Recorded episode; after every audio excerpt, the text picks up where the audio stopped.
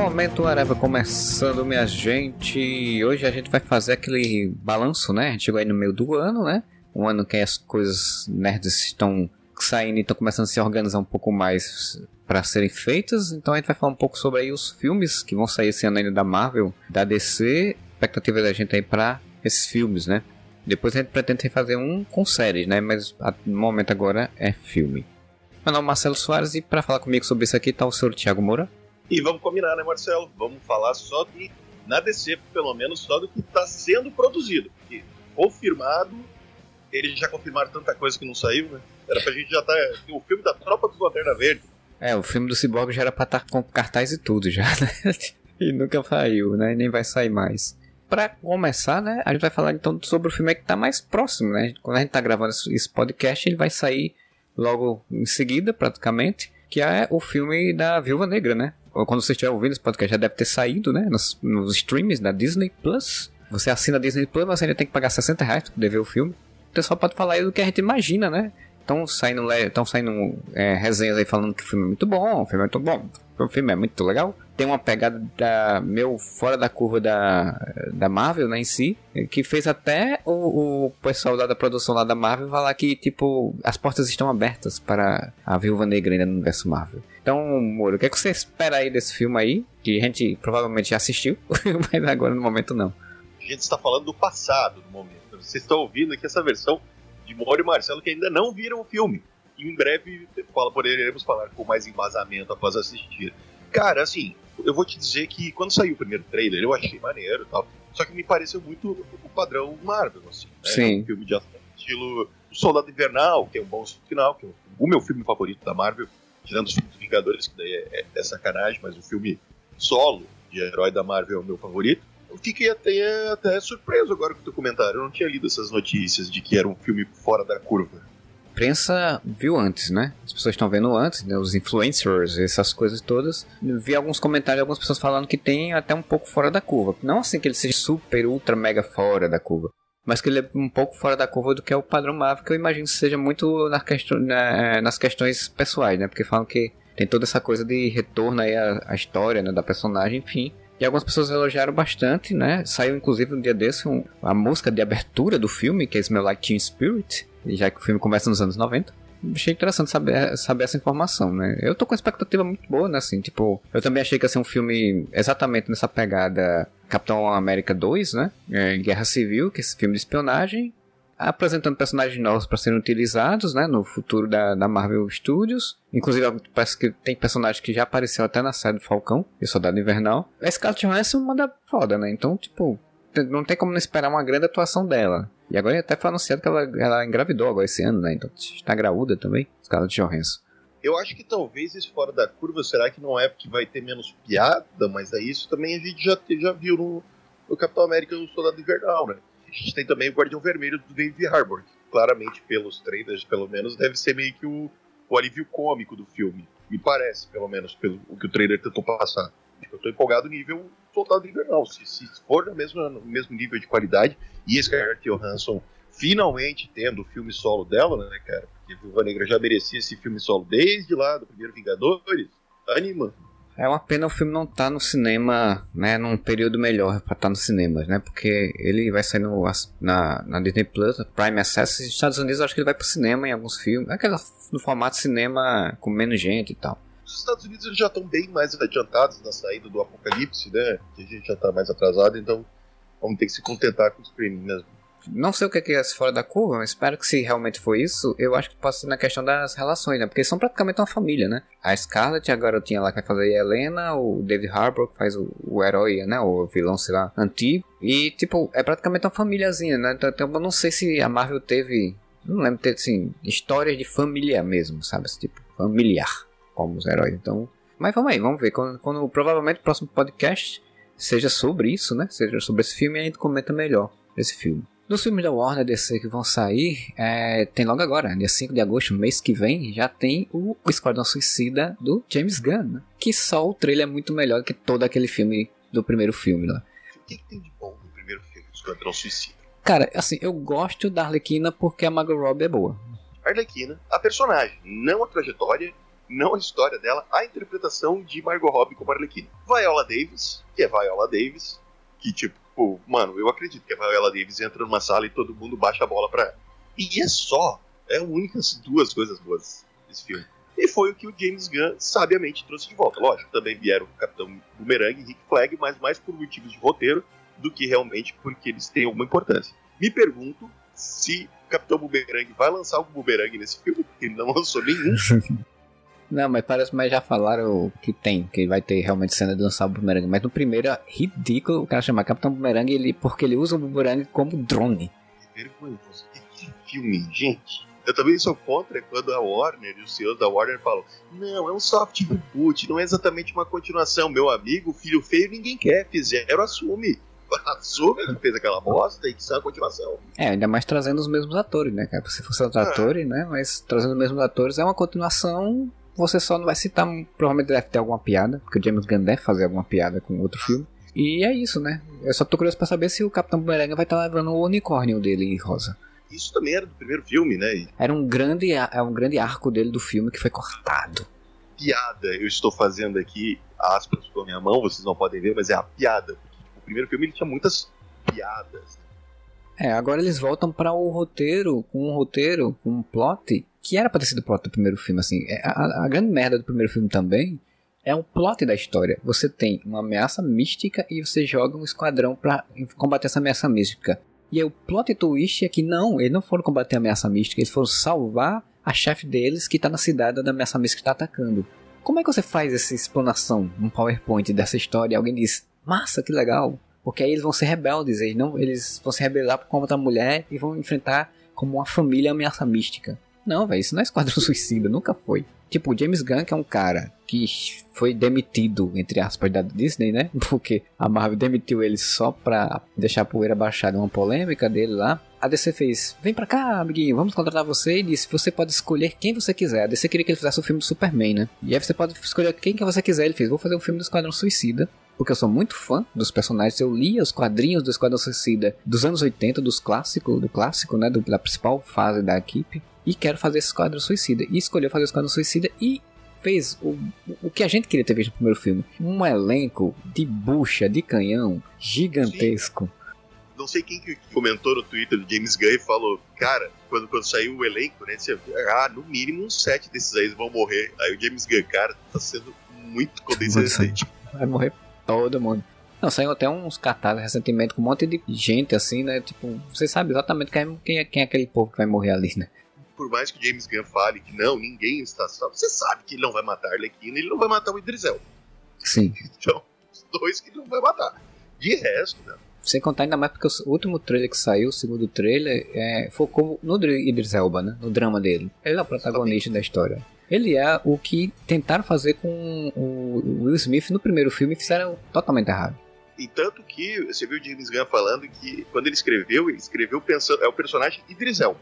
Depois eu escolho que vilão ele vai ser. Sabe? Tipo, Ele escreveu Oi pro Elba. Depois É. que ele foi decidido que ele ia ser o sanguinário. Por isso que demorou pra cacete pra sair quem era o personagem do Idris Elba. Lembra? Tipo, Sim. já sabia que ia ter a Arlequina, sa- sabia o- quase todos os vilões que que sabia. E o Idris Elba saiu pra cacete. Ele saiu, ah, não, ele vai ser o novo pistoleiro. Não, ele vai ser, ele vai substituir o Will Smith. Não, na verdade ele vai ser o Tigre de Bronze. Então, ele vai ser o Sanguinário. Ele é o Sanguinário. Aí o Sanguinário, o Bloodspot, ele é um, um personagem que acaba sendo um- um- uma versão do pistoleiro, né? Porque, tipo, é, é meio a mesma ideia. É o do Exterminador e o Sim, sim. Bloodsport é uma versão do pistoleiro. Então ele, tipo, ele foi esperto, né? Ele pegou mais ou menos a mesma ideia, vai replicar, só que o James Gunn, que sabe fazer emocional, né? Sabe fazer cena emocional, que a gente viu nos dois Guardiões o quanto de peso emocional ele deu pros personagens. Sem contar que ele foi esperto, ele pegou a filha do, do Sanguinário no filme, ela é, já é mais velha, é adolescente, então, tipo, ela tem diálogos de, de briga, né? Com, com o pai, a gente já viu no trailer. A outra era uma garotinha pequenininha que faz, ó pai, por que você faz isso? E aí aparece o Batman e pega, pega ele. É E- aquela cena que o cara bate que espanca o cara da filha. É, pois é. Uma surpresa de Zack Snyder, né? Eu sei que o Zack Snyder não é o diretor, mas o dedo dele está em tudo. né? E era todo o conceito, né? Então ele pegou o Sanguinário, a Arlequina, pacificador, com, com o John Cena como pacificador. Ele não vai morrer não, porque tem série, né? Sim, ele vai ter uma série. Ele também não morre, não. Capitão Boomerang, que a gente já falou, o Sábio. Aí vem a, a galeria de quem é quem, né? Quem, quem é esse povo. Pensador? É o. É, é o. Peter Capaldi. É, o Peter Capaldi, né? vilão da quarta temporada do Flash. Sim, mas que tipo, mesmo não sabia até ver no Flash, né? Mesmo assim. E aí o Tubarão Rei, que é um pouquinho mais conhecido, também apareceu no Flash, apareceu em alguns desenhos. Estreou na revista do Superboy de Jaquetinha, então eu conheço o, o Tubarão Rei desde os anos 90. E aí você já vê que, tipo, o trailer já mostra o Tubarão Rei de bermuda, né? o Tubarão Rei conversando com uma pomba. Do mongol gigante, né? Isso, isso. Você tem o Polkadot Paul, né? Tipo, Homem das Bolinhas. Que esse, recentemente ele até falou que ele botou, tipo, eu quero o personagem mais burro do universo DC de vilão pra botar. E ele pesquisou na internet e descobriu o, Polkadot, o Homem das Bolinhas, o Polkadot, e botou, né? Esse é o Homem das Bolinhas? Naquele desenho do Batman Bravo Destemido. Sim, sim, sim. Foi quando eu conheço a existência de ser humano o James Gunn falou, né? Ele falou, tipo, ele queria um personagem que fosse medíocre e ser visto pelos outros como medíocre e como isso deixava ele ruim com ele mesmo por ser medíocre. Por quê? Porque provavelmente esse personagem vai morrer no final do filme. E, e provavelmente eu acho que vai ser o sacrifício do filme, assim. O personagem vai salvar Sim. todo mundo. Pra poder você ter esse arco de sou medíocre, o cara faz uma coisa foda e todo mundo fica, puta merda, ele, a gente não deu valor a ele, sabe? E um monte de outros personagens merda com os uniformes caricatos de quadrinho, que era isso que a gente queria ver mesmo. E eu amo a escolha de elenco, que eu muito aleatório, tá ligado?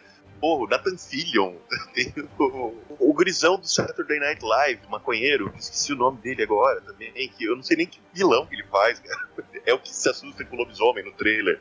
O irmão dele, né? O irmão do James Gunn fazendo o, o, o, o rato lá, gigante lá, era maravilhoso. E é uma história, como eu falei, né? Uma história que era pra ser a história do primeiro filme, é uma história básica. Você tem. Eu, eu, eu, acho que se a gente voltar no, alguém voltar no podcast que a gente falou sobre esse. sobre o Esquadrão Suicida, eu devo ter falado isso. Eu disse, pô, era pra ser uma história deles indo pra uma ilha para fazer alguma coisa nessa ilha. Porque, tipo, você reduz o espaço, né? Você deixa eles realmente numa missão suicida. Eles só são eles dentro de uma ilha fechada com um exército militarista gigante. E só são eles, eles têm que sobreviver àquilo. E o James Gunn, no meio disso, que já era uma coisa que eu achei que ia ser legal, ele conseguiu inserir o Starro, um dos vilões mais estranhos possíveis que podia ter.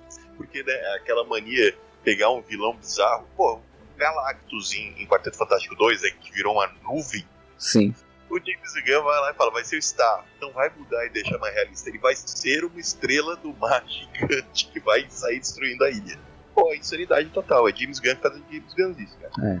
Por mais que o trailer mostre essa grande cena do, do Star escapando e tudo sendo destruído e soltando um negócio que provavelmente seja a grande cena final do filme, e eu acho sempre isso ruim quando o filme, como o trailer mostra a, a cena de ação qual vai ser do final do filme como é o James Gunn, eu, eu imagino que, tipo, isso tá no trailer, mas não é. Isso vai ser muito maior do que a gente imagina pelo trailer, né? Sem contar a questão da, do peso emocional de toda a sequência, né? Então, isso. Tô muito animadíssimo para assistir esse filme mês que vem. Eu não queria mais me animar com o filme da DC. Mas daí eles me contratam James Gunn, cara. Daí não tem como não se animar com esse filme. É, pois é. O próximo a sair vai ser no dia 3 de setembro, né? O Shang-Chi é a lenda dos Dez Anéis, né? Que já tem alguns trailers aí, já saíram. Eu gostei bastante dos trailers. Essa coisa de, de colocar o Mandarim como vilão, que poderia ser um grande problema pro Shang-Chi, pra cronologia do MCU. Eu tô curioso pra ver como é que eles vão amarrar isso, né? Com a cronologia que ele já tem na. Assim, ele nunca apareceu no MCU, mas apareceu a, os Dez Anéis, né? A, a organização. Então eu quero ver como é que eles vão amarrar essa cronologia. Mas eu gostei bastante dos trailers. Tô curioso pra ver esse trabalho que eles vão fazer da, da origem, né? Dos Dez Anéis, dos poderes, a coisa mais do passado. E eu gostei muito do, do protagonista, que ele não parece ser uma pessoa tipo. Ele não é, não é um Robert Downey Jr., sabe assim? Não me parece. Então, tipo, tem as suas piadas provavelmente, mas é um personagem que me parece um pouco mais interessante. Assim, quando saiu o primeiro trailer, a mesma sensação, tá? Eu vou dizer, putz, eu vi o trailer, eu achei bacana, mas me deu aquela impressão, tipo, ok, mais um padrão Marvel Aí o segundo já me chamou mais atenção, que daí mostra mais a história. Que o primeiro parecia só, sabe, tipo, se dissesse que é uma série da Netflix, assim, Sim. seria mais ou menos isso, sabe? Artes marciais e tal. E o segundo não, já mostra que vai, vai abrir para um outro universo. Até que isso é bem legal, que a gente viu acontecer na Marvel aos poucos, né? Que, por exemplo, a gente começou com Homem de Ferro, que era uma coisa mais de tecnologia, Aí o Thor abriu uh, esse caminho pro lado do, do, outros planetas, outras dimensões. Guardiões da Galáxia já abriu pro negócio de espaço. O Doutor Estranho já inseriu a magia, né? O negócio de misticismo. Pantera Negra, né? Todo o lance de Wakanda também. E o Shang-Chi parece que está ampliando ainda mais esse universo. Pelo, pelo menos a impressão que eu tive no segundo trailer, a gente vê outra coisa que a gente não viu ainda, que é a magia e o misticismo, só que dentro da cultura oriental. Me chamou bastante a atenção. Tem, tem aquelas cenas de, de batalha, tem aqueles tipo cachorros, dragões gigantes correndo, assim, que é bem negócio da cultura oriental. Né? Cara, adorei esses, os cachorros dragão, velho. Eu acho massa demais. E, e, pelo jeito eles vão resgatar bastante coisa, porque tem, tem um framezinho ali curto de uma luta entre o Abominável e o Wong, tá ligado? Então, tipo, o que, que os caras estão aprontando, sabe? Aonde que eles estão indo? Ah, é, ali, é, ali é passado, né? Provavelmente, né? Do presente. Quase toda série dessas de ação, de super-herói e tal, sempre tem um episódio do ringue, né? Sempre tem um episódio da luta clandestina de, sim, sim. de herói. E parece que isso. Será que o Mandarim não, não comanda uma organização que faz um vale tudo de, de seres super poderosos? Ou somente não seja necessariamente o Mandarim, mas uma coisa que acontece ali naquela região, né? Que nem o, o Madripoor lá, que tem. que teoricamente é uma região diferenciada do resto do mundo, que tem muita marginalidade, ele pode ser uma região, algum local que tenha isso. Mas eu acho muito legal essa coisa do misticismo, porque é magia, que a gente já viu no Doutor Estranho, mas é um outro tipo de magia, né? Uma magia diferente provavelmente misturada com tecnologia, né? Porque os anéis, eles têm uma cara de tecnologia, né? Tem uma cara de construção. Na origem dos, dos Dez Anéis, ela é uma tecnologia extraterrestre que tem esse tom de magia, porque é um são os anéis do Fang Fing Fong, né, do dragão gigante, que aparece até no trailer, né, um pouco rapidamente. E aparentemente tem essa coisa dos clãs de magias, porque nessa né, coisa do passado, mostrando o Mandarim enfrentando outras pessoas, e tem aquela guerra, então, tipo, aparentemente tem essa coisa de clãs de magia, né, então, tipo, isso, isso se tiver isso mesmo, isso vai ser muito legal, porque eu gosto muito desse tipo de pegada. Eu vi que, tipo, ela tem um pouco de inspiração num, num quadrinho da época das Guerras Secretas, né? Porque quando teve as Guerras Secretas mais recentes do Jonathan Hickman nos quadrinhos, o multiverso foi destruído e teve, foi criado um mundo de batalha onde todos vários enxertos de, de, de multiverso de histórias estavam num local só, né? Nas histórias do Shang-Chi, o pai dele era o mandarim nesse universo. Tinha toda uma história de clãs mesmo, clãs místicos que se duelavam e tal. E tinha um pouco essa pegada. Eu acho que eles aproveitaram essa HQ pra, tipo, tirar o, Famushu, né? Famushu, que era o, o vilão, o pai original do mandarim, do Shang-Chi, botaram o mandarim. Periódico racista do, do Fumanchu. Você falou ali, né, dos Dez Anéis, nos quadrinhos falando de tecnologia alienígena. Uma coisa que a gente tem que bater palma pra Marvel, cara, é que, queira ou não, a Marvel pega alguns conceitos que são muito enrolados. A Marvel é um cinema, né? Estúdio. Sim. Pega os, os, conceitos que são muito enrolados nos quadrinhos, que é aqueles conceitos malucos de quadrinhos, sabe? Que eles inventam 10 mil coisas diferentes e eles simplificam. Eles simplificam. E não simplificam, não, não tô dizendo deixa mais pobre. Eles simplificam do tipo, cara, novelo todo enrolado que ninguém mais entende. Qual que é a ideia do bagulho e vamos simplificar ao máximo. Eles estão fazendo isso com o Loki, por exemplo, né? É, não querendo dar spoiler para quem está assistindo Loki, né? Vamos ter um podcast de Loki assim que a série acabar. Mas o conceito da Sylvie, por exemplo, em Loki, que nos quadrinhos é super complexo, é uma parada que Loki deu poder para uma menina que entrou no corpo da Sif e, e, e, não, é uma versão alternativa do Loki. Bom, tá ligado? Pô, Guerra Civil fez isso, né? E se a gente pegar, pô, quadrinho do Guerra Civil é divertido, é massa velha, é massa velha, mas não faz sentido nenhum se você ler de uma forma mais criteriosa, né? Do lado, o Homem de Ferro vira um vilãozão. O quadrinho do Guerra Civil, ele toma é, posições muito rápido, assim, muito... Tipo, você tava lendo os quadrinhos anteriormente, você dizia, tá, ok, né? Porque imaginaria como de ferro ia tomar uma posição a favor de, uma, de, um registro de caçar amigos, né? Então, tipo, não tinha. Do lado ele tá criando uma prisão extradimensional para prender os amigos dele, cara. Sim, tipo, sim. É até o Hank Pym, o Hank Pym no HQ também, o pessoal criticava muito isso. Depois ele, o Bendis foi lá e deu um retcon dizendo que ele era um Screw, né? Disfarçado. Stark continuou sendo um escrotão. Reed Richards, cara, o escrotão. Assim, ah, o Reed Richards é um babaca? É, gravou um podcast uma vez no Maiores Babacas de Quadrinhos, Reed Richards estava entre Só que, porra, o cara, a galera do lado do Tony Stark foi vilanizada em Guerra Civil. Foi. E a galera do lado do Capitão América foi beatificada, né? Então, até tinha o lance de que lado você estava. Mano, no quadrinho não tem que se escolher, não. Nos quadrinhos o Tony Stark tá errado pra caralho.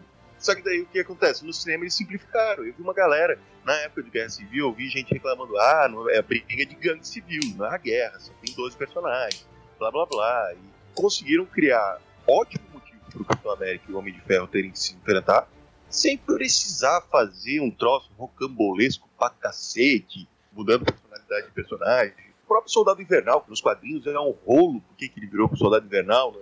No cinema é simples, mano, ele caiu do trem, a Hydra capturou, fez lavagem cerebral, deixava ele congelado de tempo em tempo e pronto, ele era um assassino da Hydra. Sabe, tipo, são conceitos que nos quadrinhos, porque são anos e anos e anos e anos de, de publicação que se tornam totalmente enrolados, a Marvel Studios, os roteiristas da Marvel Studios conseguem pegar ali e dar uma simplificada. E é isso que eu acho que vai acontecer com os Dez Anéis.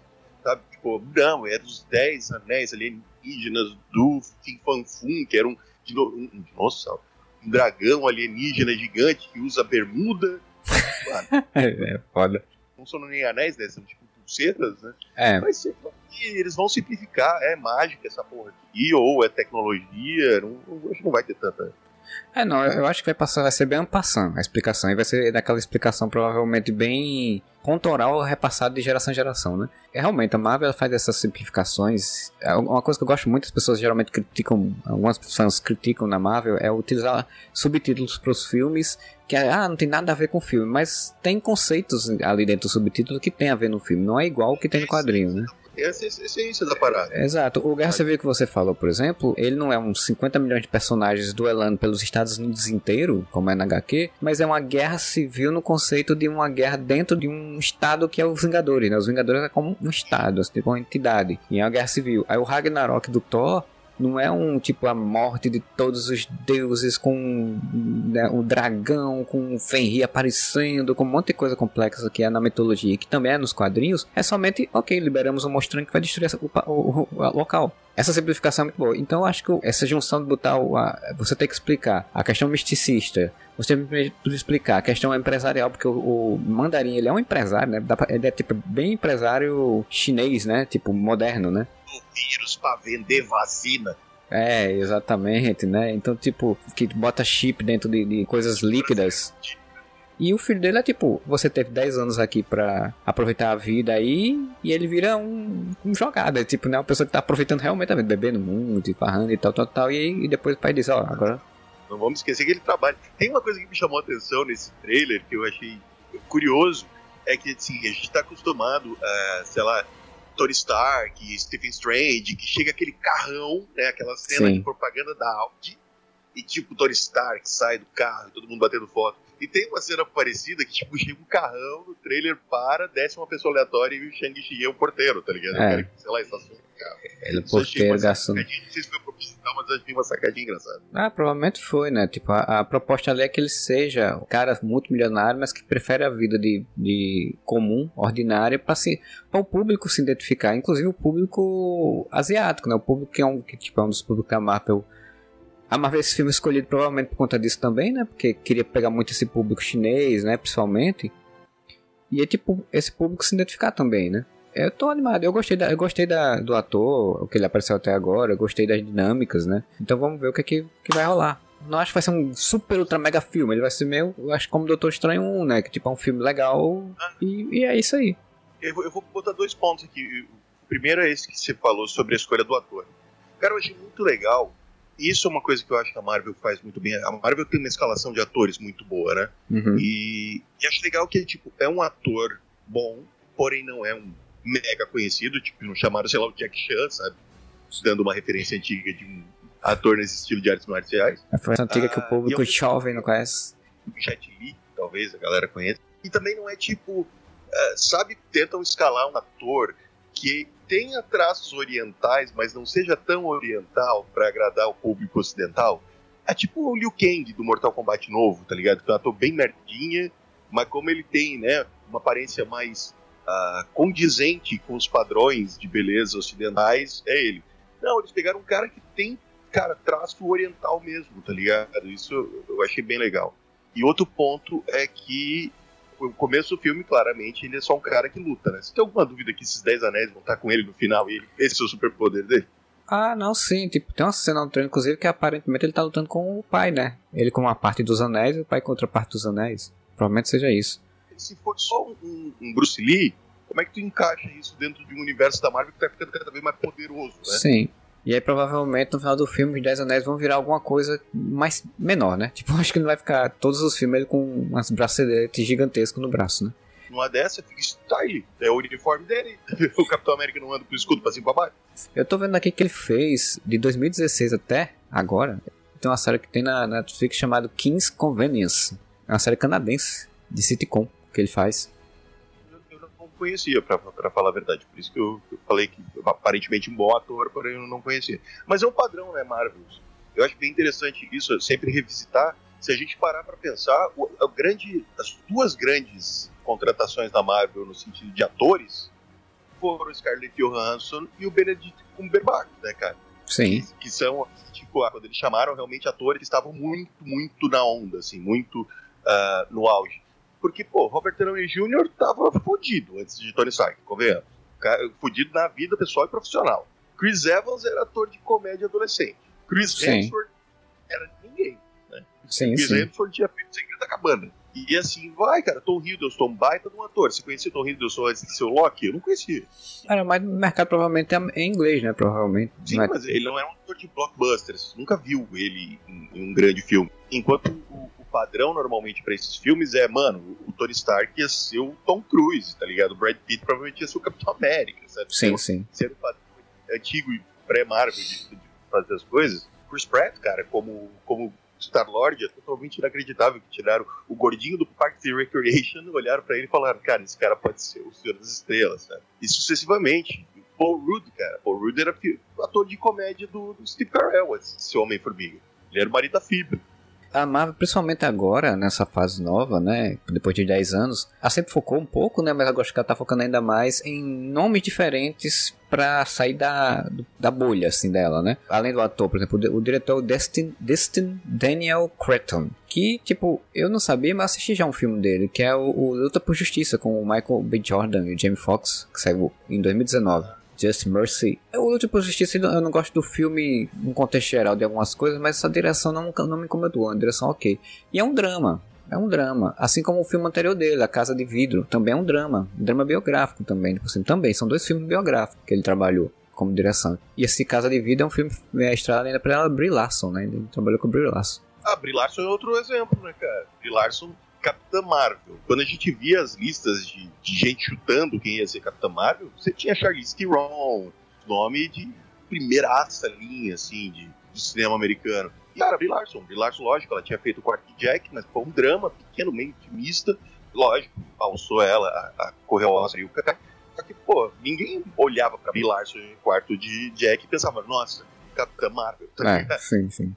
é interessante como esse pensar fora da casa, e daí a gente, eu incluo aqui o ator que está fazendo o Shang-Chi, que me fugiu o nome agora, traz esse, esse frescor de novidade, porque o nome do ator não vem antes do nome do personagem, entendeu? Um filme do. Se, se por acaso, vamos supor, Tom Cruise tivesse feito O Homem de Ferro lá, 13 anos atrás, como era especulado, ia ser um filme do Tom Cruise, não ia ser um filme do Homem de Ferro. O, o Shang-Chi é o Simu Liu, o nome do ator. E sim, concordo com você. Eu acho, inclusive, até o, próximo filme que a gente vai falar, é Os Eternos, que estreia em 5, 5 de novembro de 2021, segue um pouco essa pegada, assim, tipo, na questão da direção, porque na questão da, da- do elenco não, né? Porque a questão do elenco dos Eternos é mais possível de gente famosa possível, né? Que tem naquele filme, naquele elenco. é relativo. Claro, né? Os Eternos nós temos Angelina Jolie. É. Tipo, dá pra dizer que eles foram low profile aqui, né? Olha, você tem Angelina Jolie, Kit Harington, que era oficialmente o João das Neves do eh, Game of Thrones, né? Tipo, protagonista da série, em algum momento da série. protagonista da série que teoricamente não tinha protagonista, né? Daí, É, é o Richard Madden também, que fez Game of Thrones também, que é irmão, né, do, do João das Pode Neves. Você vai ter o Kumali Nanjiani, tá bem famoso também nos Estados Unidos, comediante, também famoso. Tem a Salma Hayek, tem a Gemma Chan, Gemma Chan. Quer dizer, tem um monte de gente que é conhecido, né, que tem um nome forte no mercado, chama público por conta do cartaz, né? Olha que curioso, Marcelo. É um filme de equipe e no filme de equipe eles chamam atores famosos. Coisa que, tipo, seria mais óbvio fazer em filme solo, Sim. né? Que daí você tem um grande nome pra pagar. Aqui não, isso. Eu acho, eu acho que até tem um- alguma coisa conceitual dentro dessa história. Porque os Eternos, chamando muita atenção, principalmente por causa da direção, é dirigido pela Chloé Zhao, né, que ganhou o Oscar, né, esse ano. Então, tipo, a Marvel bateu bem, né, porque escolheu ela antes de sair o Nomadland. É, ganhou o Oscar do ano passado, que é, não saiu ano passado o filme, né, e a Marvel já tinha contratado ela. E ele ganhou o Oscar esse ano. E ela já tinha feito dois filmes antes, né, tem o Song My Brothers Talked Me, e o Domando Destino, né, em 2017. E aí saiu o Nomadland, ele só tem só dois filmes, acho que na verdade seis curtas metragens, quer dizer, tipo, não tem uma carreira extensa, né? E pegou, né? Pegou público e aparentemente está implementando um pouco da sua visão, apesar de do, dos trailers ter um pouco também a visão blockbuster Marvel, né? Quando você vê trailer da Marvel atualmente, você consegue perceber os padrões Marvel ali, né, cara? Sim. Tipo, e, às vezes dá essa impressão de ah, mais do mesmo. Apesar de que a gente tem visto que a maioria dos filmes que tem saído não tem sido mais do mesmo. Eu tô revendo agora, cronologicamente, todos os filmes da Marvel. De novo, eu é... fiz isso ano passado. Pô, 2019. É. Por causa do Disney Plus, né? Que agora você pode ver em ordem cronológica. E eu parei agora em Guardiões da Galáxia, o primeiro. E sim, até Guardiões da Galáxia e Soldado Invernal antes dele, é perceptível que existe sim um padrão Marvel muito, muito, muito feito, assim, sabe? Tipo, os primeiros Homem de Ferro, os primeiros Thor, o primeiro Capitão América, o filme do o próprio filme do Vingadores que é muito divertido, mas todos eles têm mais ou menos o mesmo formato, a mesma estrutura. Então eles são muito reconhecíveis. Tanto que chega em, em Thor Mundo Sombrio, que é horroroso, cara, que filme chato, nada acontece, as coisas vão ser de uma forma muito modorrenta, porque parece que é só uma formulazinha. E quando chegou o Capitão América Soldado Invernal, seja uma mudança, um filme mais sério tal, a gente já falou sobre isso e o Guardião da Galáxia também. Eu tenho essa impressão. Depois disso, são poucos os filmes que me parecem mais do mesmo. Vou citar alguns deles. Por exemplo, o Era de Ultron é meio mais do mesmo. Uhum. O, o Doutor Estranho é meio mais do mesmo. É uma estrutura muito, muito igual à da Marvel, sempre, né? O primeiro Homem de Ferro e tal. Exceto pelo final, que eu acho que o final é excelente. Thor Ragnarok, tá ligado? Cara, cara, eles pegaram tudo aquela ideia de conceito de, né, de de como é que era o padrão Marvel, cara, joga isso aqui, agora vamos fazer um troço doido pra cacete. Ou Pantera Negra, sabe? O, o Capitão Marvel também segue meio esse padrãozinho, mas eles conseguem dar uma disfarçada nisso jogando nos anos 90, né? É, o, o, o, Capitão Marvel, eu, foi, eu acho que foi um pouco também o receio, porque é aquela história, né? Primeiro filme da Marvel com a protagonista feminina, né? Deve ter ficado com um pouco também de receio de querer inovar muito e o filme não, não render, né? E aí, não, vamos fazer o básico, mas vamos só mudar a época de história, porque você pode brincar com algumas coisas que em outros filmes você não brincaria. Mas ao mesmo tempo, se a gente parar a pensar, exatamente pelo fato que você citou, de ser o primeiro filme protagonizado por uma mulher, uh, tem um ponto interessante.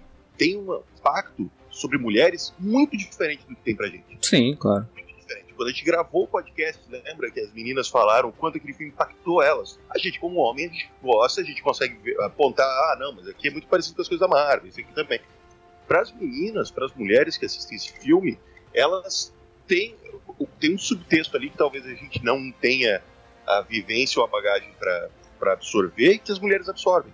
Comentei isso no podcast, eu fui assistir com um grupo de amigos na época. Uma das meninas é a Carol, e quando a, a, a Carol fala lá para a inteligência suprema, My name is Carol, ela pulou do sofá, sabe? Tipo, é, do, do, é. do, Além de tudo, porque ela se chama Carol, né? Então, pra ela.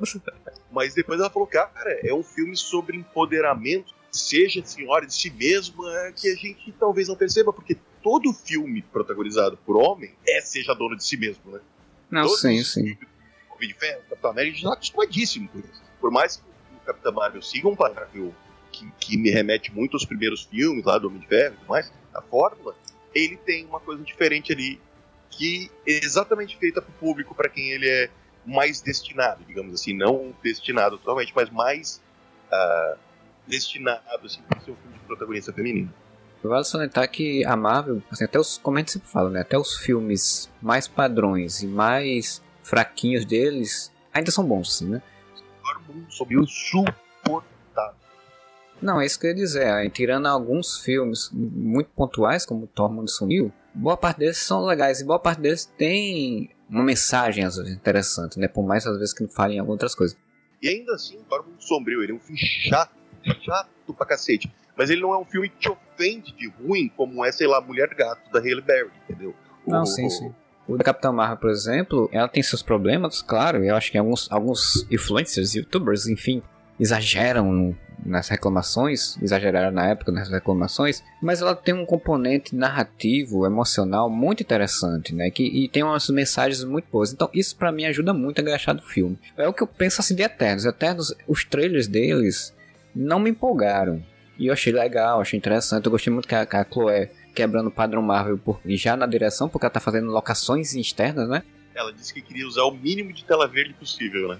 Isso, porque isso é um grande diferença, porque a Marvel meio que se acostumou a fazer isso, né? Fazer tela verde 7 e, e, acabou. E aí ela quis fazer muito tanto que isso dá um peso, né? Assim, é claro, quando você tem a cena de abertura do primeiro trailer, por exemplo, que aparece o pessoal na, numa ilha e tal, que é muito parecido com os filmes dela, com a pegada que ela faz, é tudo muito bonito. Quebra quando aparece a nave em CGI, né?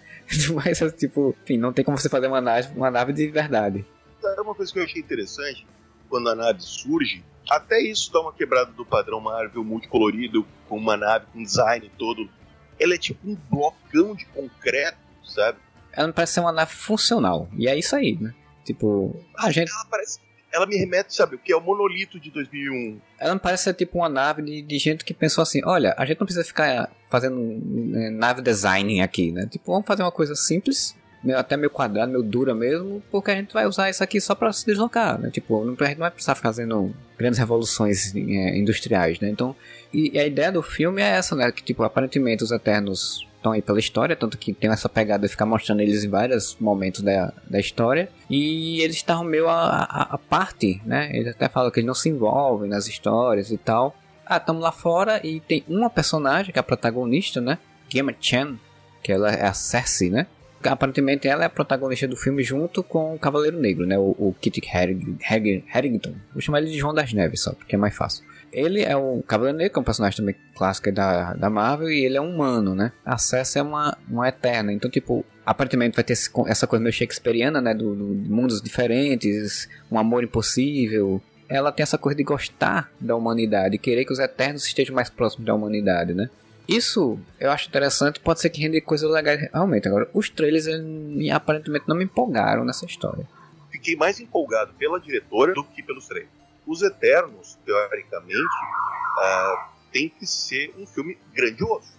É a Marvel subindo degraus, né? Que isso que ela tem feito de uma forma inteligente, né? A gente já citou como ela vai abrindo novos leques, novos mundos e subindo, subindo degrau.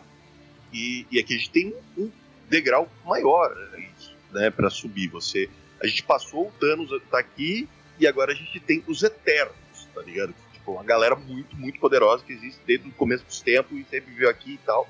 E meio que influenciaram todas as religiões e tudo mais. Então é. O trailer não me passou isso. O trailer me passou quase um. Ah, ok, mas um filme de super-herói de equipe.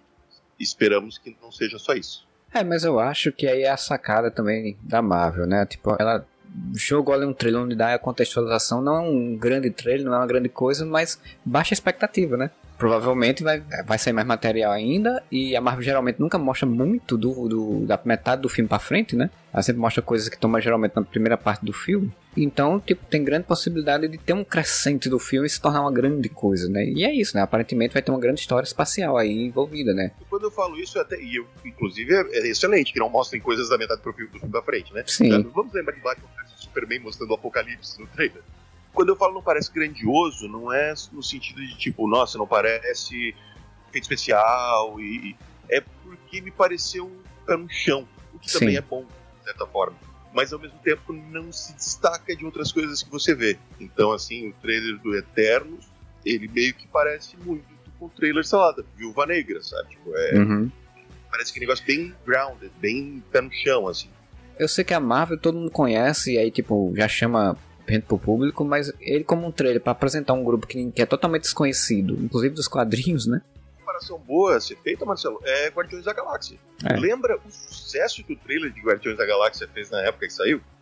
Cara, eu lembro, claro, eu nunca tinha ouvido falar de Guardiões da Galáxia. Sim, sim. Quando saiu, disse que ia ter o filme de Guardiões da Galáxia, eu não dei a mínima. Saiu o primeiro trailer, que já começa com, com aquela trilha sonora excelente, e você vê aquela maluquice, caralho, preciso ver esse filme. Sim, tá? sim, sim. 15 dias depois as pessoas estavam comprando o boneco do Groot, mano. Tá? Então, é... sim, sim. Eu acho que ele deve estar se guardando pro, pro que vem pro filme mesmo, para poder pegar o povo no filme. Espero que seja isso, né? E aí, depois, o próximo filme da Marvel, este ano ainda, é em 17 de dezembro, né? Quase em cima ali do Natal, é, com Jingle Bells tocando e tudo. Dá a impressão que a gente tá em janeiro, aquela quantidade de filme que vai sair. Quatro filmes em um semestre, né? Vai sair o Spider-Man, o Homem-Aranha No Way Home, com o título que achei meio estranho, nacional, que é Sem Volta para Casa. E aí vai contar a história que até agora ninguém, ninguém sabe bem o que é, qual é a história, né? Porque até agora não saiu uma sinopse oficial. Só saíram as fotos e uma ideia, né? Que tipo, o final do Homem-Aranha 2 ele. Homem-Aranha 2 não, né? Porque tem um, tem um Homem-Aranha 2. No final do Homem-Aranha Longe de Casa, há mais de uma semana, termina sendo revelada a identidade dele e dizendo que ele matou Estéreo. Vai começar o filme provavelmente nisso, né? Numa, numa caçada a ele, numa perseguição a ele, ele não vai ter mais a vida que ele tem. E por isso que é o título, né? No Sem Volta para Casa, no Way Home, ele não tem como voltar para casa, né? Ele vai ser pego. Só que até agora não saiu uma, uma explicação do que vai ser de fato essa narrativa. A gente já sabe que em algum momento isso vai trecuzar com o Doutor Estranho e aí tem todas essas histórias de atores que já fizeram os vilões do, de filmes anteriores do Homem-Aranha que vão voltar neste filme, mas que não vão ser exatamente iguais, pelo que já falaram. E aí aparentemente vai envolver multiverso, e aí, aparentemente esses vilões vão vir do multiverso, mas quem vai trazer eles, por que eles estão aqui, tudo ainda não tem uma explicação, né? A Marvel gringa foi filha da puta de botar esse, como é que é, No Way Home, né? É impossível de traduzir isso é impossível traduzir utilizando esse conceito do casa, né? Porque, tipo, De Volta ao Lar foi o primeiro filme, Longe de Casa é o segundo filme, e aí, tipo, queria seguir o conceito, né? De manter casa, né? Fica horrível, né? Porque, tipo, Sem Volta para Casa é um nome muito feio, cara. Sei lá, podia ser lá... Eu pensei muito na época, mano, como é que eu traduziria isso? Não faço a menor ideia. Sem caminho de volta, eu acho, sabe, seria um título interessante, sabe, por exemplo. Porque, tipo, no way é esse, sem caminho, né? Sem, sem como voltar, tipo, sem volta, né? Sem volta, né? Sem caminho de volta, pra ter três parece, nomes também. Parece o nome do, de filme do Van Damme dos anos 90, Sem Volta. Parece. É, é. Pássaro maior, parece, né? Assim, eu acho que Volta uh, Longe de Casa, já gravamos um podcast sobre isso, eu acho um filme bem, bem controverso, para não dizer outra coisa. E né, se vocês querem saber a nossa opinião mais, né, mais extensa sobre o filme, tem um podcast específico sobre Homem-Aranha Longe de Casa. Só que aquele final, especificamente, eu achei uma merda. É uma bosta, né? Porque, nossa, é muito ruim, cara. Porque assim, se o final fosse, olha lá, eu já disse isso naquele podcast, mas eu vou repetir agora. Se o final fosse o mistério falando, Homem-Aranha me matou e não revelasse que ele era o Peter Parker, você tinha um ótimo começo. Que daí você tem todo o lance de tipo J.J. Jameson metendo o pau em Homem-Aranha. Você tem a jornada de caça ao Homem-Aranha, que é uma coisa muito comum nos quadrinhos, né? Peter Parker. E isso, não, não, não consigo entender por que revelar a identidade do Peter Parker. Eles vão ter que dar um. E não vão fazer, acho difícil, não sei se eles vão conseguir fazer. Mas vão ter que dar uma rebolada muito boa nesse filme pra justificar isso. Ah, tá. É porque nenhum herói da Marvel tem identidade secreta. Sim, e isso diferenciava o Homem-Aranha dos outros. Você quer que todo mundo seja igual? Todo mundo tem identidade pública. Beleza, o Capitão América é um funcionário do governo, era pelo menos. Né? O Homem de Ferro é um bilionário que mora numa torre cheia de proteção. O o Homem-Formiga ninguém se importa. Então, o Thor é o Thor. Então, tipo, esses personagens não terem identidade secreta faz sentido. Mas o Homem-Aranha é um estudante de segundo grau fudido que mora na periferia de, de Nova York, mano. Sabe? Apesar que agora transformaram ele no Robin de Ferro, ele é o, o garoto normal. E ter uma identidade secreta é o que dá a, a diversão dos filmes do Homem-Aranha de você ver o Peter Parker e o Homem-Aranha separados, tendo duas vidas diferentes. E, e, terminar com isso é tirar a coisa mais legal do filme do Homem-Aranha, que é a vida normal dele, sabe? É. Inclusive criaria uma, um, um arco interessante do terceiro filme que ele teria que abdicar de ser o Homem-Aranha, porque se ele fosse o Homem-Aranha, e aí seria o, o, o dilema do filme, né? que ia ser um dilema mais bem estruturado do que do, do espetacular Homem-Aranha, por exemplo. Eu, eu quero ser o Homem-Aranha para ajudar as pessoas, mas se eu botar a roupa do Homem-Aranha para ajudar as pessoas, eu vou ser caçado, posso ser morto e as pessoas que perto de mim podem ser atacadas. Tiraria, deixaria de usar o uniforme, tentaria ter uma vida. Ia ter um eco muito parecido com o Homem-Aranha 2 do, do, do Sam Raimi, né? Mas seria de outra forma, né? Teria outro, outro tipo de eco. Isso seria muito legal. Eu sempre quando. quando... melhor, né? Porque no do Sam Raimi, que é um filme excelente, é o melhor filme do Homem-Aranha, Homem-Aranha 2, não tem a menor dúvida mas do Homem-Aranha 2 do Sam Raimi, não tem uma justificativa muito clara por que, que o Peter não quer mais ser o Homem-Aranha. Tá atrapalhando minha vida, né? É só uma questão emocional, exatamente. Tipo. E aqui você teria, como você mesmo bem disse, um motivo forte pro Peter ter que abandonar a identidade secreta, a identidade de Homem-Aranha. O que eu te pergunto é, e eu quero saber como é que eles vão conseguir saltar disso. Porra, multiverso. Porque Doutor Estranho vai ter multiverso. Não tem justificativa ter o, o Doutor Estranho. Se for só pra, sei lá, ele fazer. Vai fazer o quê? Vai fazer que nem o David Blaine fazer mágica na rua? Não vai. Então. Ia ser muito foda. Então, alguma justificativa tem. Você falou dos vilões. Já foi falado, Jamie Foxx está confirmado no filme como o Electro, apesar que ele não vai ser aquele Electro né, azul do, do, do filme do, do, Andrew Garfield. Mas o Alfred Molina já deu entrevista falando que o, o Dr. Octopus, que até ele tomou esporro da Marvel por ter feito isso, tá? Uh, ele falou que o Dr. Octopus dele é o do Homem-Aranha 2. Ele falou que o diretor, o, o, o, diretor do filme, que é o mesmo né, do, do primeiro e do segundo, é o John Watts. Ele chegou, mano, imagina que aqui você vai com o personagem da hora que ele afundou lá no, no rio lá, que aparentemente ainda morreu. Né? Então é o mesmo Dr. Octopus, pelo menos segundo o Alfred Molina. Além dos dois, ainda te, tem mais algum vilão confirmado? Eu não, não me lembro agora. Não, confirmado não tem. Tem rumores, né?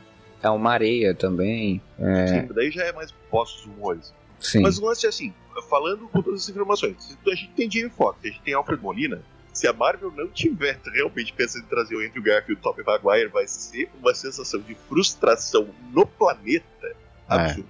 É. Porque é. não tá dando isso garantido. Ele levar essa bola depois do, da animação do Aranha Verso, inclusive, né? Muito errado, né? Se não era para ter isso, a Marvel tinha que ter desmentido na hora que saiu a primeira notícia. Porque senão você cria uma expectativa pra uma coisa que vai ser frustrante. Se a Marvel não negou, eu boto minhas fichas que vai ter. O que se fala é que vai ser formado no Sexteto Sinistro, provavelmente Sexteto Sinistro multiversal, né? Vindo do multiverso. E aí alguns dos rumores que colocam que teria, além do, do Electro e do Dr. Octopus, teria o Rino, o Homem-Areia, o Lagarto e o Duende Verde. Será que o William Defoe não, né? Não, não confirmaram nada, nem o William Defoe também apareceu falando nada, né? Então, tipo, não sei se eles vão botar só. Tipo, porque o Duende Verde dá pra você botar só a roupa, né? Não precisa necessariamente mostrar o rosto. Mas, enfim, do jeito que eles estão tentando trazer pessoas, falam que vão trazer a Emma Stone também, né? De volta. Pendendo aí só da questão dos Homem-Aranhas, né? Do, do Tobey Maguire e do uh, Andrew Garf Garfield, né? Provavelmente do Tobey Maguire, né? Porque o Andrew Garfield, se der 10 mariola pra ele, ele vai fazer. Fantasiar de Homem-Aranha na rua, mano. Os rumores diziam que o Andrew Garfield não estava querendo ir pela questão de como a Sony tratou ele no passado com os dois filmes, assim, que não ele não teria gostado muito da forma e tal, não sei. Mas aí eu não sei, né? Se derem dinheiro a ele, ele é capaz dele ir. E aí, tipo, esse filme ainda tá muito dentro dos rumores, né? Tipo, dessa lou grande loucura de, de, de sair o trailer, né? Porque o filme já tava sendo gravado, acho, não não sei se acho que acabou as gravações principais, eu acho, alguma coisa do tipo. É que curioso, Marcelo. É muito difícil você. Quando o filme já foi gravado e a gente tem muito pouca informação sobre ele, a gente não sabe quem é o vilão principal, a gente não sabe.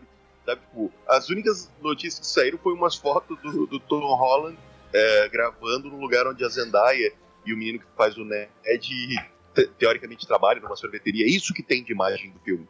Desse filme tem essas fotos aí, tem as fotos do Tom Holland beijando a Zendaya, né? Dentro de um carro. Aí é os dois que eles estão se pegando, né? Bonitinho, é. casalzinho. Tem rumores, né? Então, um dos rumores são esse. Outro rumor que falam é que tinha saído um tempo atrás aí um, um possível descrição do início do, do filme, que seria o Peter fugido, né? Tem umas fotos que saíram deles juntos, inclusive, numa, numa sala, que seria, teoricamente seria, dentro, seria o local onde o Peter Parker estaria escondido, se escondendo. Mary Jane, MJ, Mary Jane e o amigo deles vão até lá, porque encontram, conseguem encontrar ele no metrô e aí eles vão até lá, alguma coisa. E aí dizem esses rumores que nessa fuga dele, o Doutor Estranho teleportar ele, eles três pra mansão pra dizer, porra, garoto, né? Tipo, a gente tem que resolver essa bosta agora. Vamos pra um ponto importante também. Cara, ele resolvia isso muito fácil, né? A Shield sabe que ele é inocente. A Shield agora tem Screw. Peter bota a roupinha de Homem-Aranha se pendurando, um Screw se, se disfarça de Peter Parker lá, todo mundo vai ele e fala, não sou eu essa porra aí. Pronto. É, pois é. Fácil, fácil, fácil. Mas aí não teria filme, né? Já pensou o filme começa assim? Resolveu o problema, vamos pra outra história. Lembra quando resolveram o, o, o problema do Loki se tornando Odin com uma cena de piada? Sim, sim, sim. Quando terminou o outro filme, eu até falei isso, acho, no podcast. Rapaz, isso aí, no início do filme eles vão resolver essa questão e aí vai pra outra história. E não duvidaria se fizer isso ainda, sabe? Tomara, porque eu, eu acho muito mais interessante Spider-Verse do que Homem-Aranha com identidade revelada fugindo da polícia. É, eu acho que provavelmente o, a animação saiu depois, né, do segundo filme, né? Se não me engano. Saiu no mesmo ano provavelmente eles tinham pensado num roteiro e aí quando saiu, aí saiu Spider-Verse foi aquele grande sucesso, a animação muito boa, aí disseram, eita porra, tem que fazer isso agora no cinema, não, vai, não pode deixar de fazer. Dizem os rumores de que ele vai ser ajudado pelo Doutor Estranho, né, para tentar resolver a, a Kizumba, e aí, teoricamente, pelos rumores, ia descobrir que existem portais na mansão para outros multiversos e, sem querer, ia ativar os portais. Bem trama de filme da Disney, né? Bem trama da pegada desse Homem-Aranha, que ele é um Homem-Aranha que faz as coisas sem querer, né? Mano, só, só de o Peter ser um adolescente e não ser o Robin de Ferro, eu já tô achando ótimo, tá ligado? O problema do segundo filme é que, porra, ele tem o Happy Hogan o tempo todo ali do lado dele dizendo: o que, que você precisa? Você precisa de dinheiro? Toma aqui dinheiro. É, é, é bizarro isso. Só espero que não seja, tipo, ele virar o Homem-Aranha estranho, né? Tipo, o jovem Doutor Estranho Homem-Aranha. E saiu muita notícia de que ah, o Doutor Estranho vai ser o mentor do Peter Parker. Eu acho que isso é mais erro de interpretação do que o que realmente vai ser. Porque dá a impressão que talvez o, o Doutor Estranho cumpra uma função dentro deste filme do Homem-Aranha, mais ou menos como ele cumpriu lá em Thor Ragnarok mesmo. Lembra que ele tá em Thor Ragnarok, ele dá uma ajuda ali pro Thor e pro Loki contrário em Odin. Me dá essa esperança que, na verdade, a presença do Doutor Estranho seja mais por conta do roteiro, para poder é, inserir multiversos, porque não tem como Homem-Aranha entrar em lance de multiverso sozinho. Então acho que deve ser mais desse lance de ele dar uma ajuda pro Peter em alguma situação e tal, do que literalmente, não, agora eu vou ensinar para você as artes místicas, meu filho. Ele vai estar ali com esse auxílio e aí acontecem coisas sem querer e aí descamba para essa problemática, né, do, do de vir os, os, vilões, os vilões irem atrás dele e ele ter que caçar os vilões. Por isso que eu acho que pode ser que ele resolva uma questão dele de ser na perseguição a ele mais fácil, mais rapidamente no início do filme, na primeira metade do filme, por exemplo, para poder. Talvez já deu de uma forma diferente, talvez comece com essa, com essa problemática. Você tenha o lance de multiverso e vai saber se a história se passa no universo MCU mesmo, vai que ele vai pro universo do Tobey Maguire, do Andrew Garfield, aqui tô só pirando mesmo, mas que a problemática da identidade dele seja resolvida no final por causa do lance de multiverso, entende? O filme faça um desvio para voltar depois ao, ao, arco, né? Esses rumores do, do, do, do, início do filme, inclusive, falavam que a cena de abertura do filme, antes do crédito, antes do, da, da, abertura mesmo dos créditos, da abertura, né? A, a, e aquelas aberturazinha que sempre tem, que a cena de abertura do filme seria ele num julgamento, o Peter num julgamento e, o, e sendo dando a sentença de que ele era culpado. O crédito de abertura é você voltar no tempo e mostrar o início da história, né? Não duvidaria realmente que acontecesse, acontecesse isso, né? Ele der esse desvio para poder ter uma história Spider-Verse e depois voltar pro arco padrão. E aí no, cena, aí no final o, o Screw aparece e salva ele não necessariamente Scrum, a gente não pode esquecer que vão ter vários Homem-Aranha se a nossa é, teoria tivesse. Né? O pessoal fala que teoricamente seria o, um dos dois poderia aparecer e dizer, pra, se, ajudar ele, né? Se passar. Homem-Aranha, caralho, não esse moleque. Veio o Andrew Garfield, por exemplo, de outra realidade, faz as, né, as piruletas, cai ali, tira a máscara e eu que sou Homem-Aranha, esses otários, não é esse menino aqui não. Meu nome é João das Neves.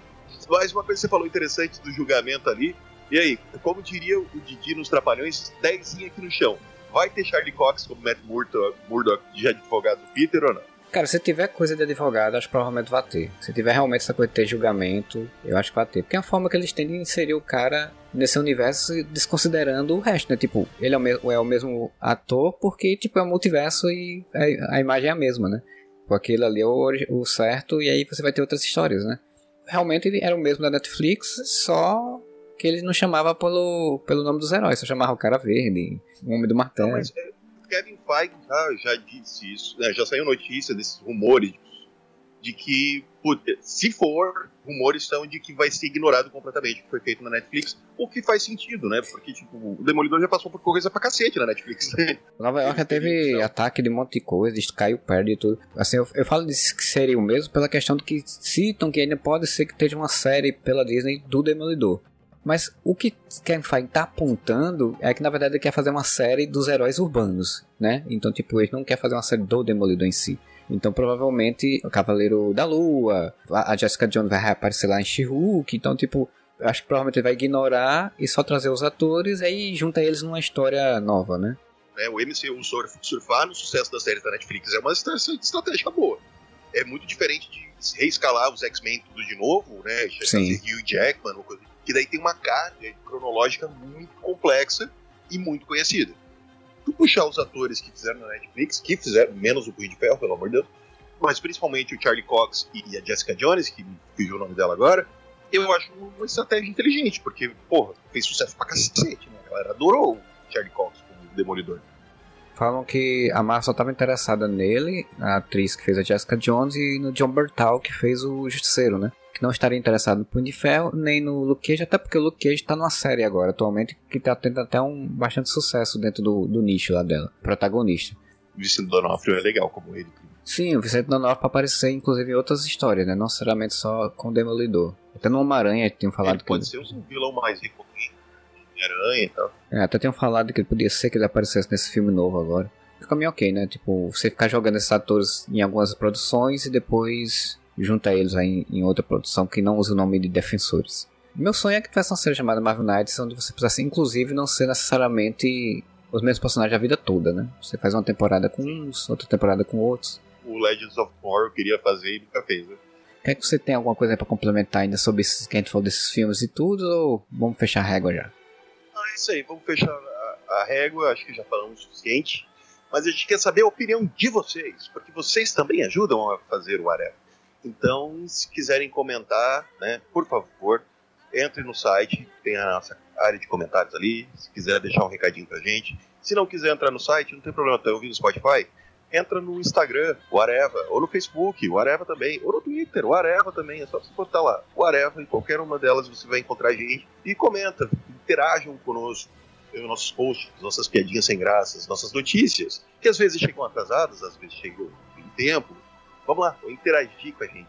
E apresente também o podcast Whatever para um amigo. Ajude a gente a espalhar a palavra, a nossa palavra. É isso aí. Você curte a gente aí, quer ajudar a gente também, vai lá no catarse.me barra podcast whatever. Escolhe lá a faixa de apoio né, que você tem lá, de vários valores, para você apoiar nosso podcast, para manter a gente, fazer com que a gente mantenha o, o feed, o site, o, a, a hospedagem, tudo funcionando aí normalmente. Assim como a Lina Aparecida Matias, que é a nossa madrinha defensora, o Bruno Felipe Costa, que é nosso padrinho campeão, e também como Algures Oficial. Conhece ninguém que tenha um sobrenome oficial, mas deve ser legal ter um sobrenome oficial, né, seu Algures? Que é o nosso padrinho defensor, também auxilia a gente aí nesse mês. Agradece aí porque mantém a gente funcionando e você também pode ajudar. A gente volta aí semana que vem, daqui a 15 dias, mas em algum momento a gente volta com mais um podcast. Bom final de semana pra você e levar!